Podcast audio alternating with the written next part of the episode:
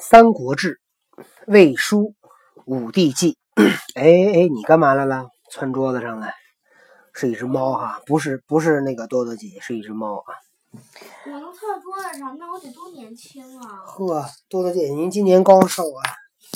十岁。好，主要是我身体得多轻盈啊！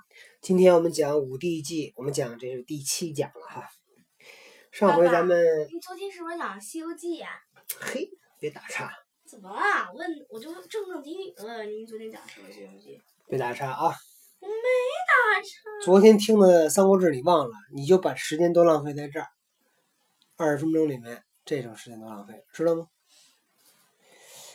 这个昨天讲到哪儿啊？昨天讲到这个袁绍和韩馥啊，想立幽州牧刘虞为帝，被太祖给拒绝了。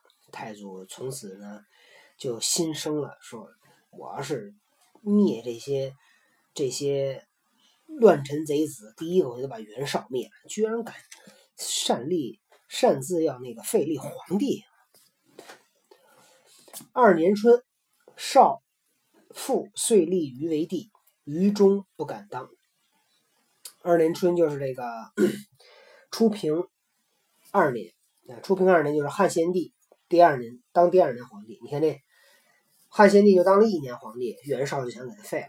结果呢，袁绍要立这个这个刘虞，刘虞不敢当。刘虞说：“得，谢谢您了啊，您这个您这个想法不错，我可我可不敢当。好，当完了以后，这不是死罪吗？”对吧？夏四月，卓还长安。卓，董卓回到了长安。董卓本来不是住在洛阳嘛，就回去了。秋七月，袁绍携韩馥取冀州。你看，在年初的时候，袁绍跟韩馥两个人还那个合谋要立那个刘虞为帝呢。到了秋天，七月份，袁绍就逼迫韩馥把那个冀州给得到了。当时。韩馥是冀州的牧，是牧是太守。当时这个袁绍只是一个渤海太守，对吧？他其实袁绍手里是没什么地盘的。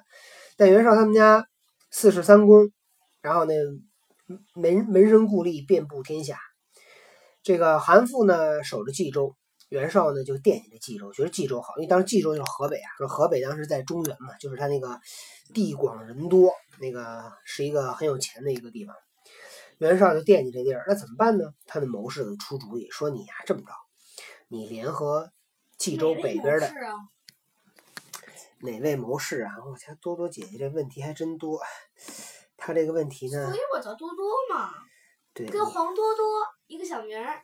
嗯，黄多多大家都知道是谁吧？爸爸是里面的女孩，其实我不太喜欢她。行，听着啊，有点谁给？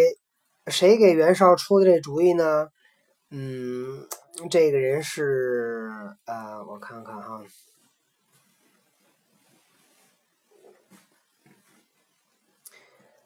冯骥。袁绍手下有一个谋士叫冯骥，冯骥跟袁绍说：“说冀州这地儿好，但是那个韩馥呢是个庸才，说他守不住这地儿，咱呀偷偷的去和辽东蜀国长史公孙瓒。”再商量好了，让他呢从北边往南边打冀州，咱们呢这样的一打冀州呢，韩馥肯定害怕，害怕以后呢，咱们再派一个人到那儿去，派一个能言善辩之士，和他说明利害关系，不怕他不把冀州让出来，就逼这个韩馥。结果袁绍就给公孙瓒写封信，然后这个公孙瓒就发兵攻打冀州。啊，当然，你看这其实到了公孙瓒也是被袁绍给收拾的。一攻打，嗯，就说公孙瓒，我我当时想到两个人，嗯，一个是赵云，一个是太史慈，嗯，太赵云我知道，后来跟着刘备了，那太史慈后来跟着谁了呀？太史慈去保的孔融吧？不对吧？后来当时孔融不是那边被。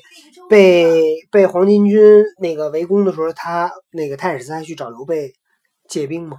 记得吗？可是我记得后来后来最后对最后又被不是周被周孙策收了，他跟孙策还打了一架，俩人最后他不分胜负，最后这个他投了那个孙策，成了那个孙东吴的一员大将。太史慈。好，那么我们回到刚才这故事里边来。这个公孙瓒一发兵，韩馥害怕了。韩馥害怕以后，这会儿袁绍就派了两个说客，一个叫高干，一个叫荀慎。那这两个人呢，就去找韩馥。这个荀慎就问这个高干，呃，问这个韩馥说：“呃，您觉着在对人宽厚仁爱方面，您比袁绍怎么样？”韩馥说：“我不如他。”那在临危决策、在智勇过人方面，您和袁绍怎么比呢？韩馥又说：“这我也不如他。”那么在累世广施恩德，使天下人家得到好处方面，您比袁氏又当如何呢？韩少摇摇头说：“我还是不如他。”嗯我就硬着头皮说，您问我，我硬着头皮说。嗯在这个宽厚仁爱方面，您比袁绍怎么样啊？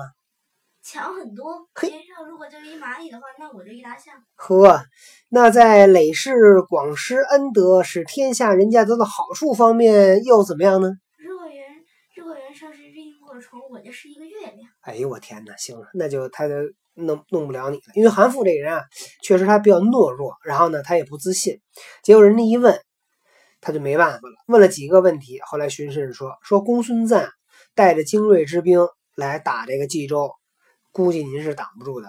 说袁氏我就是挡不住，我也不给袁绍，放心吧，说客来了没用。那那会儿不知他不知道来的，对吧？他现在想的是要怎么退公孙瓒，你知道吗？然后这个那我就硬着头皮呗。这个说北边公孙瓒来了，你也挡不住。说这袁绍啊，他家四世三公，他有这么大本事，他也不可能永远在您的下边。说我建议你啊，不如把这冀州让给袁绍。他要是得到了冀州，他肯定得厚待你啊，是你把冀州让给他的呀。所以公孙瓒又不敢争，所以到那会儿，您呢地也没损失，这个袁绍呢还得把您奉为一个这个恩人。到那会儿，你说您这日子不过得更好吗？韩馥呢，生性怯懦，缺少主见。听荀慎这么一说呀，行，好吧，那就这样吧。结果他就同意了。就是韩馥这人，你知道，然后这个韩馥，有利有弊，他只往弊处想，不往弊处想。嗯，然后呢，韩馥把地儿让给了那个袁绍，袁绍呢带领冀州牧，然后他就给这个韩馥封了一个叫奋威将军，结果是个空衔儿，也没部队，啥都没有，就给个名儿。那韩馥也没办法，韩馥生性怯懦，他也没办法呀。然后那个韩馥呢，就跑到那个张邈那儿去了，离开冀州跑到张邈那儿去了。然后有一天呢，在那个张邈的府上，袁绍派了一个使者来找这个张邈，这使者跟张淼那儿就是在耳边啊轻声说话。韩馥一看，哎呦，这是不是袁绍派来要让那个张淼来杀我的呀？所以你猜韩韩馥怎么样？嗯，韩馥自己一人跑厕所，拿了一把裁纸刀，把自己给把自己给自杀了。他他是拿裁纸刀吗？对呀、他叫书刀，那不就是裁纸刀吗？你说韩馥是不是这人生性怯懦？嗯，结果这个这个张邈说的什么呀？跟张本说的是什么？不知道，没没有没有那个历史上没有记载。猜猜那说什么都有可能，偷偷说那我这没法猜对。哎，那个今天晚上咱俩去那哪儿朝外吃那个什么去？哎，咱俩去望京吃烤串儿去。如果我的话，我会这么说：嗯，今儿晚上冲到网吧，冲了。就是啊，你说什么都有可能。所以韩那个呃袁绍得了冀州，这是袁绍这个统一中国北方的第一步，他刚刚得了第一个地盘。如果您说，如果是刘刘备把那个他那个袁绍打败了的话，你说这一大块地盘是不是都给刘备？那谁打败了就谁谁打赢了就归谁，对吧？呃，黑山贼余毒、白绕、随故等十余万西略魏郡、东郡。王公不能御，太祖引兵入东郡，击白绕于濮阳，破之。袁绍因表太祖为东郡太守，至东武阳。黑山贼，黑山贼就是这个黄巾军了，驻扎在黑山的叫黑山贼。余毒、白绕、随固是黄巾军的三个将领，带着十余万军队。这黄巾军这虽然能不能打不好讲，反正人是这么多，都是农民嘛，对吧？带着十多万人，这个掠过呃侵略魏郡、东郡，然后王公呢不能抵挡，太祖带着兵呢就进了东郡，把白绕在濮阳打败了白绕，袁绍呢就上表说表奏太祖有功，封为东郡太守。至东武阳，呃，你看袁绍还拉拢曹操呢，对吧？曹操，来，我给你请个官吧，因为因为那个袁绍他刚刚当了冀州太守嘛，冀州牧嘛。三年春，初平三年，这就是等于献帝的第三年。太祖军顿丘、独等攻东武阳，太祖乃引兵西入山，攻独等本屯。独闻之，弃武阳还。太祖邀击随故，又击匈奴于弗罗于内黄，皆大破之。哎，这点有意思啊！这点讲了一个太祖围魏救赵的故事。这个初平三年，太祖呢军队驻扎在顿丘，这个余毒呢，就是这个黄巾的余毒呢，带着军队呢去攻打东武阳。东武阳也是归太祖管，所以太祖呢带着兵。这个往西走，对吧？他不去往东走，不去救这东吴阳，他往西走，攻打余毒的老窝。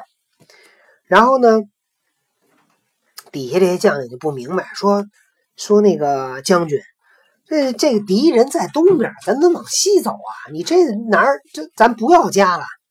太祖是这么说的。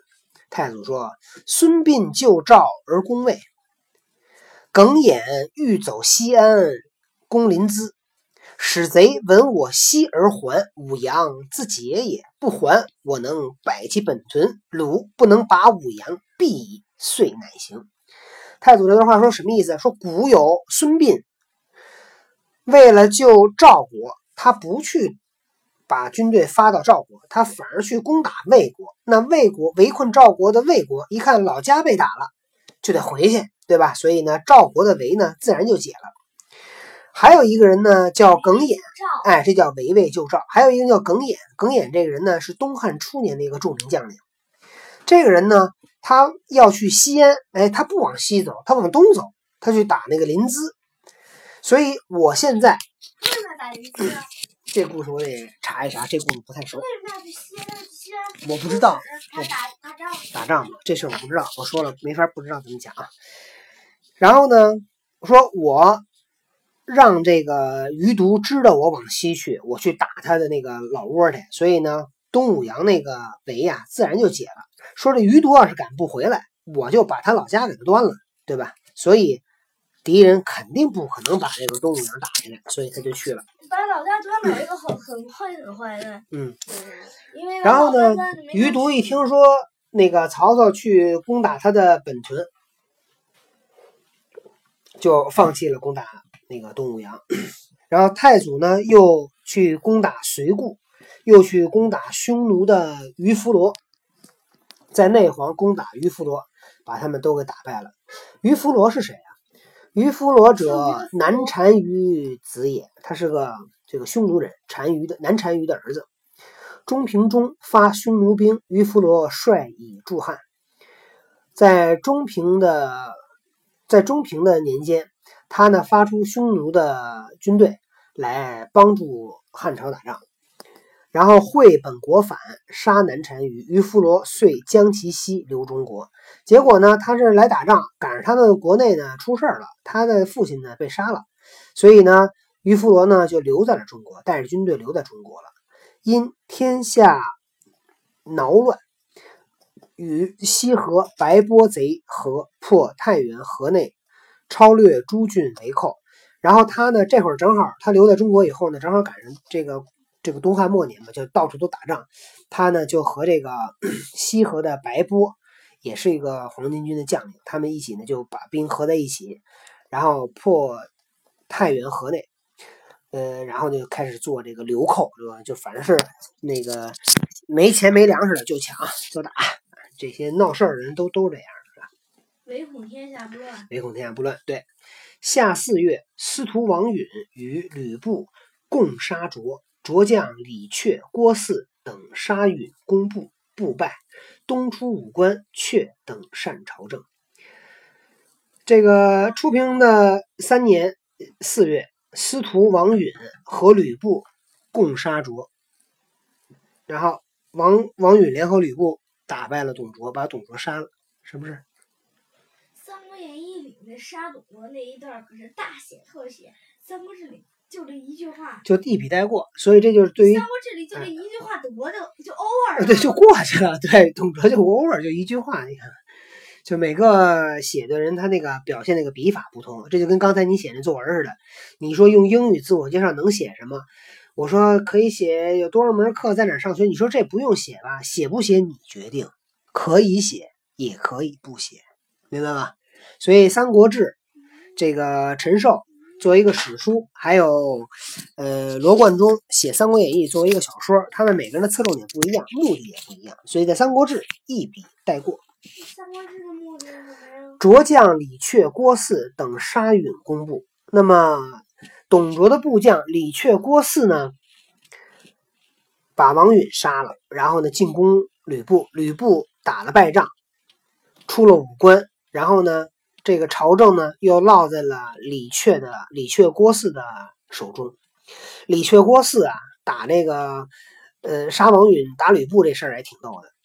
董卓被杀了，吕却、郭汜是董卓的部将，这俩一看，说这可怎么办？咱们这个老大被干掉了，说咱跑吧。说咱他老董卓要是叛国贼，咱也叛国贼啊，咱赶紧跑吧。这俩呢，带着军队就往回跑。结果呢，跑到那就是说有有一个人是谋士还是谁，就跟他俩说说说你跑什么呀？哎，好像是贾诩吧？对啊，贾诩，贾诩跟他说你跑什么呀？他说董卓都被杀了，还不跑？他说你看，他说你们现在应该给你们董太师报仇，对吧？你们来，你们报仇要成功了呢，你们不用跑；你们报仇不成功呢，你们再跑也来得及。你何必现在跑呢？李榷、郭汜一听，对呀，我们俩这犯傻了，我们干嘛跑啊？不跑，回去。你想，这俩都是都是西凉的悍将啊，都李榷、郭汜都特厉害，你知道吗？你想，他俩给吕布都打跑了，吕布多牛啊！他俩给吕布都打跑了，结果哎，这这俩人又攻占了算难，不不算难。又回去。这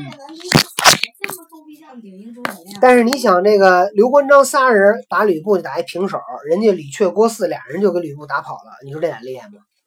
刘关张这是三个人对吕布的一个人，是啊，李傕郭汜还带着一堆兄弟呢，好不好？啊，那他在在古代打仗的时候，也不能说李榷、郭汜带着一帮兵跟那个吕布打呀，肯定得是将领跟他打呀。兵跟吕布打，那怎么打呀？打不了。你得想想，嗯，那个刘备、关羽、张飞，他们接受过正规的军事训练过吗？没没有。吧？嗯李榷、郭汜接受过呀。哎，你还真说对了，李榷、郭汜人家是著名的将领，所以人家受过正规训练的。像刘关张这仨人，他们都不是当兵的出身，你知道吗？所以他们都是属于后后后学的，对吧？好，今天的《三国志》呢，我们就讲到这儿了啊。这个这个《三国志》的故事已经讲到哪儿了？已经讲到董卓已经死了，然后呢，呃，现在朝政呢又落在了李榷、郭汜的手上。那这个东汉末年真是乱呐、这个今儿你当家，明儿我当家。那么我们再听听明天是谁当家呢？不知道，咱们明天再讲。